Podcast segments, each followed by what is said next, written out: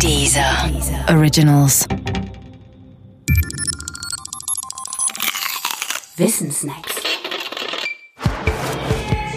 X für ein U. Schmu in der Wissenschaft. Das biogenetische Grundgesetz. Das biogenetische Grundgesetz stammt vom deutschen Mediziner und Zoologen Ernst Haeckel. Er formulierte es 1866 so. Die Ontogenese ist eine kurze und schnelle Rekapitulation der Phylogenese. Mit Ontogenese ist dabei die Entwicklung eines Lebewesens vom Keim zum Erwachsenen gemeint. Phylogenese meint demgegenüber die stammesgeschichtliche Entwicklung einer bestimmten Art, eines bestimmten Merkmals oder auch der Gesamtheit der Lebewesen. Für den Menschen und für jedes menschliche Individuum hat das biogenetische Grundgesetz konkret folgende Bedeutung. Jeder Mensch durchläuft während seiner embryonalen Entwicklung die Stadien seiner stammesgeschichtlichen Entwicklung in allerkürzester Zeit. Man könnte auch umgekehrt sagen, die stammesgeschichtliche Entwicklung ist ein gigantischer Zoom der embryonalen Entwicklung. Illustriert wird diese gern an den Kiemenbögen.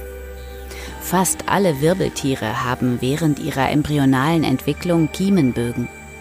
Bei Fischen werden aus den Kiemenbögen später tatsächlich Kiemen. Bei anderen Wirbeltieren hat sich die Funktion allerdings gewandelt. Beim Menschen etwa werden die Kiemenspalten zu Teilen des Kau- oder Sprechapparates. Da die Landlebewesen, also auch der Mensch, von jenen aus dem Wasser abstammen, ist dies ein Beleg dafür, dass die Ontogenese die Phylogenese in kürzester Zeit durchläuft. Also für das biogenetische Grundgesetz.